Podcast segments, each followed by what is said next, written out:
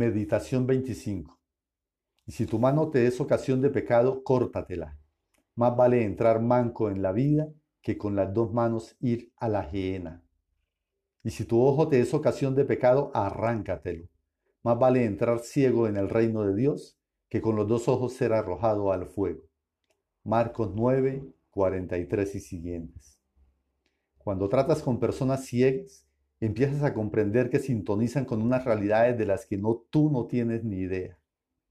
Su sensibilidad hacia el mundo del tacto, del olfato, del gusto y del oído es tal que a su lado el resto de los humanos parecemos torpes y desmañados patanes. Nos dan lástima las personas que han perdido la vista, pero rara vez tomamos en cuenta el enriquecimiento que les proporcionan los restantes sentidos.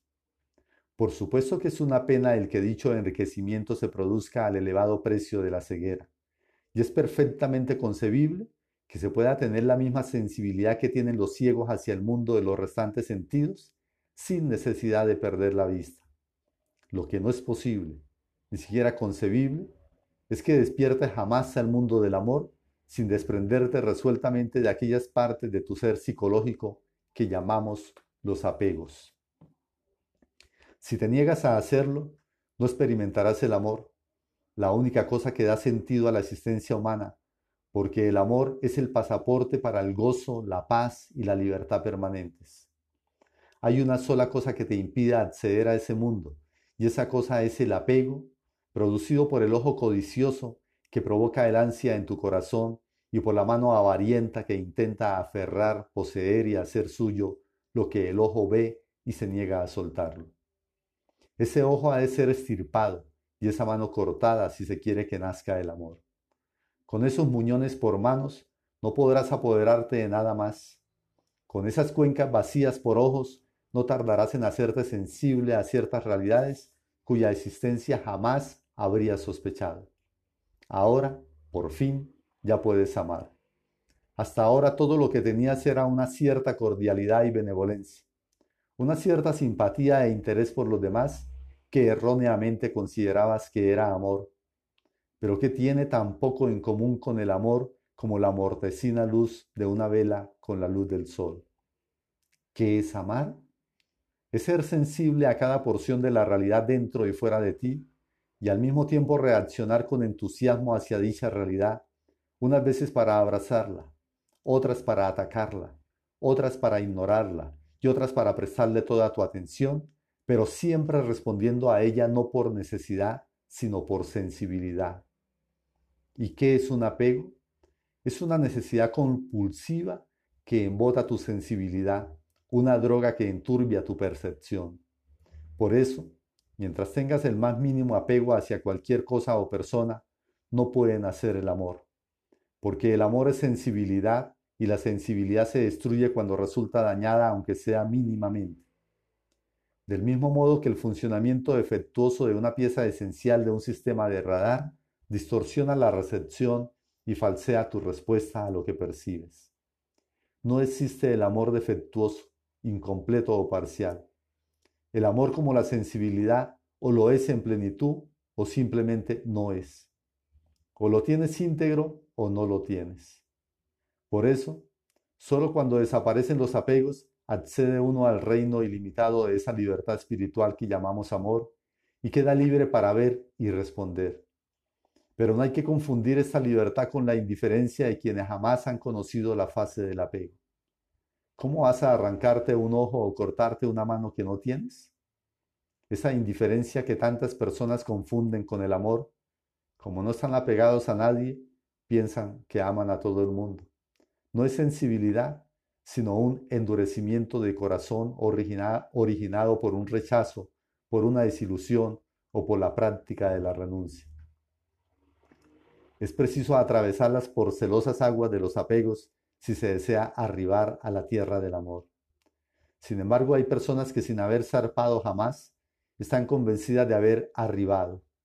Pero lo cierto es que hay que estar muy sano y ser muy perspicaz para que el bisturí amputador pueda hacer su labor y el mundo del amor pueda brotar en la conciencia.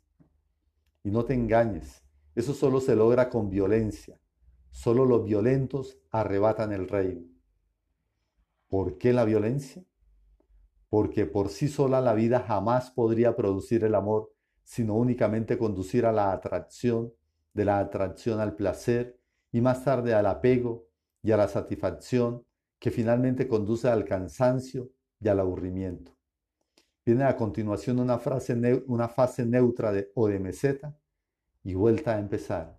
La atracción, el placer, el apego, la satisfacción. Todo ello mezclado de ansiedades, celos, posesividad, tristeza, dolor, etc. Lo cual convierte el ciclo en una especie de montaña rusa. Cuando se ha repetido una y otra vez el ciclo, llega un momento en que acabas harto y quisieras poner fin a todo el proceso. Si tienes la suerte de no topar con ninguna otra cosa o persona que atraiga tu atención, podrás al fin obtener una paz un tanto frágil y precaria. Eso es lo más que la vida puede darte, aunque es posible que lo confundas con la libertad y consiguientemente acabes muriéndote sin haber conocido jamás lo que significa ser realmente libre y amar. No, si deseas liberarte del ciclo y acceder al mundo del amor, deberás atacar mientras el apego siga vivito y coleando, no una vez que lo hayas superado. Y deberás atacar no con el bisturí de la renuncia, porque esa clase de mutilación no hace más que endurecer, sino con el bisturí de la conciencia. ¿Y de qué debes ser consciente? De tres cosas. En primer lugar, debes ver el sufrimiento que esa droga te está ocasionando, los altibajos, los estremecimientos, las ansiedades, las decepciones y el aburrimiento a que inevitablemente te conduce. En segundo lugar, debes darte cuenta de que esa droga está escamoteándote algo, a saber, la libertad de amar y disfrutar de cada minuto y cada cosa de la vida. En tercer lugar, Debes comprender que debido a tu adicción y a tu programación, has contribuido al objeto de tu apego una belleza y un valor que sencillamente no posee. Aquello de lo que estás tan enamorado tan solo está en tu mente, no en la cosa o persona amada. Si logras ver esto, el bisturí de la conciencia deshará el hechizo. Suele afirmarse que solo cuando te sientes profundamente amado puedes abrirte con amor a los demás. Pero eso no es cierto. Un hombre enamorado se abre realmente al mundo, pero no con amor, sino con euforia. Para él, el mundo adquiere un irreal color de rosa que se desvanece en cuanto desaparece la euforia.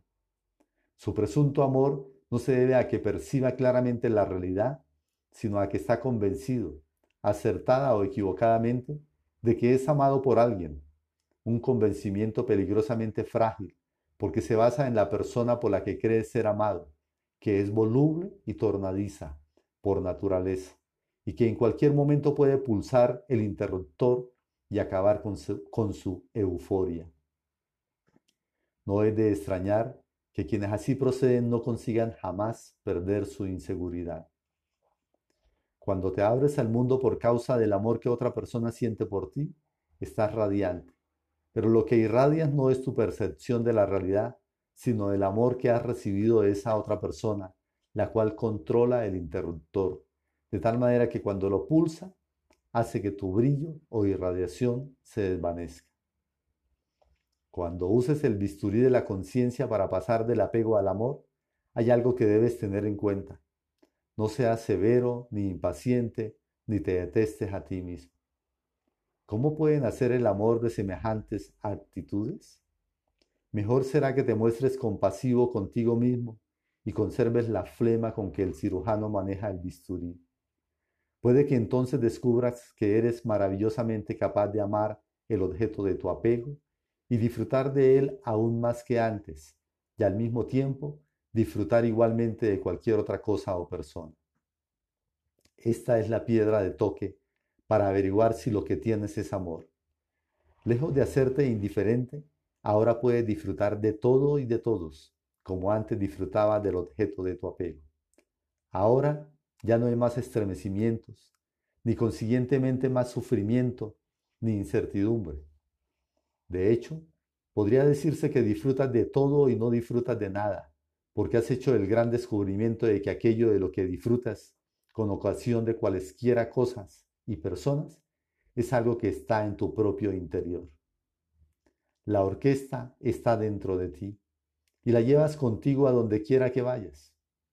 Las cosas y las personas exteriores a ti no hacen sino determinar la melodía concreta que la orquesta debe interpretar. Y cuando no hay nada ni nadie que atraiga tu atención, la orquesta tocará su propia música, porque no necesita ningún estímulo externo. Ahora llevas en tu corazón una felicidad que nada ajeno a ti puede darte ni arrebatarte. Y aquí radica la otra prueba del amor. Eres feliz sin saber por qué. Pero es duradero ese amor la verdad es que no hay garantía alguna de que lo sea, porque aun cuando el amor no puede ser parcial, sí puede ser de duración limitada. El amor viene y se va en la medida en que tu mente está despierta y consciente, o por el contrario, se ha vuelto a dormir. Ahora bien, aún así, una vez que has probado eso que llaman amor, sabrás que ningún precio es demasiado elevado y ningún sacrificio demasiado grande ni siquiera la pérdida de ambos ojos o la amputación de una mano, cuando a cambio se puede obtener la única cosa en el mundo por la que merece la pena vivir.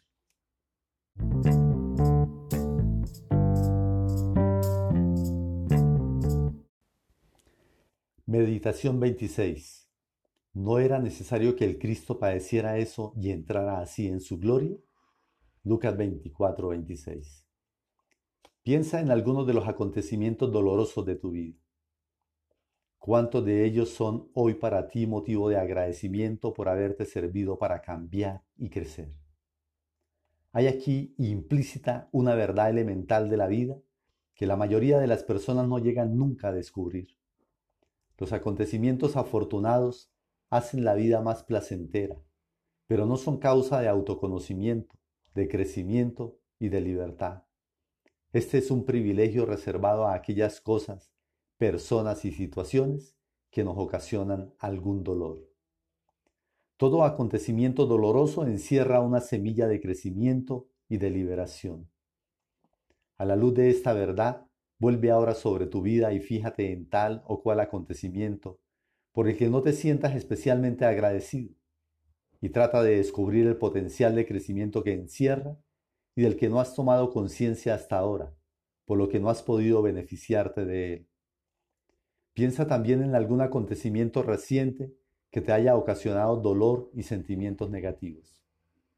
Cualquiera que haya sido la cosa, persona o situación que te ha producido tales sentimientos, ha sido maestra para ti, porque te ha revelado algo o mucho acerca de ti que probablemente no sabías y te ha invitado y desafiado a descubrirte y conocerte mejor y consiguientemente a crecer y acceder a la vida y a la libertad. Intenta ahora identificar el sentimiento negativo que ese acontecimiento ha despertado en ti. Puede haber sido un sentimiento de inquietud, de inseguridad, de envidia, de ira, de culpa. ¿Qué te dice esa emoción acerca de ti mismo, de tus valores, de tu manera de percibir el mundo y la vida y sobre todo de tu programación y tus condicionamientos?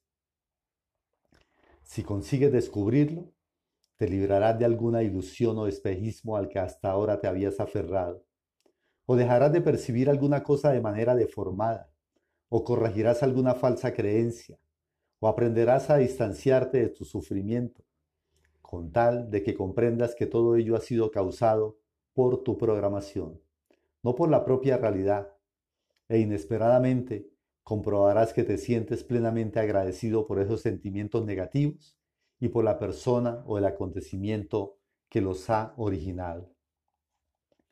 Intenta ahora dar un paso más. Considera todo cuanto piensas, sientes, dices y haces y no te agrada. Tus emociones negativas, tus defectos, tus handicaps, tus errores, tus apegos, tus neurosis, tus dependencias y tus pecados, naturalmente. Puedes considerarlo todo ello como una parte necesaria de tu desarrollo, como algo que te ofrece una promesa de crecimiento y de gracia para ti y para otros, y que no se daría sin esa cosa concreta que tanto te desagrada. Y si tú mismo has ocasionado dolor y sentimientos negativos a otros, piensa que en ese momento has ejercido con ellos la función de maestro y le has dado ocasión de autoconocerse y de crecer. Puedes seguir considerándolo hasta que lo veas todo ello como una feliz culpa, como un pecado necesario que es ocasión de un inmenso bien para ti y para el mundo. Si eres capaz de hacerlo, tu corazón se verá inundado de paz, de agradecimiento, de amor y de aceptación de todas y cada una de las realidades. Y habrás descubierto qué es lo que la gente busca en todas partes sin jamás encontrarlo. La fuente de la serenidad y de la alegría que se esconde en cada corazón humano.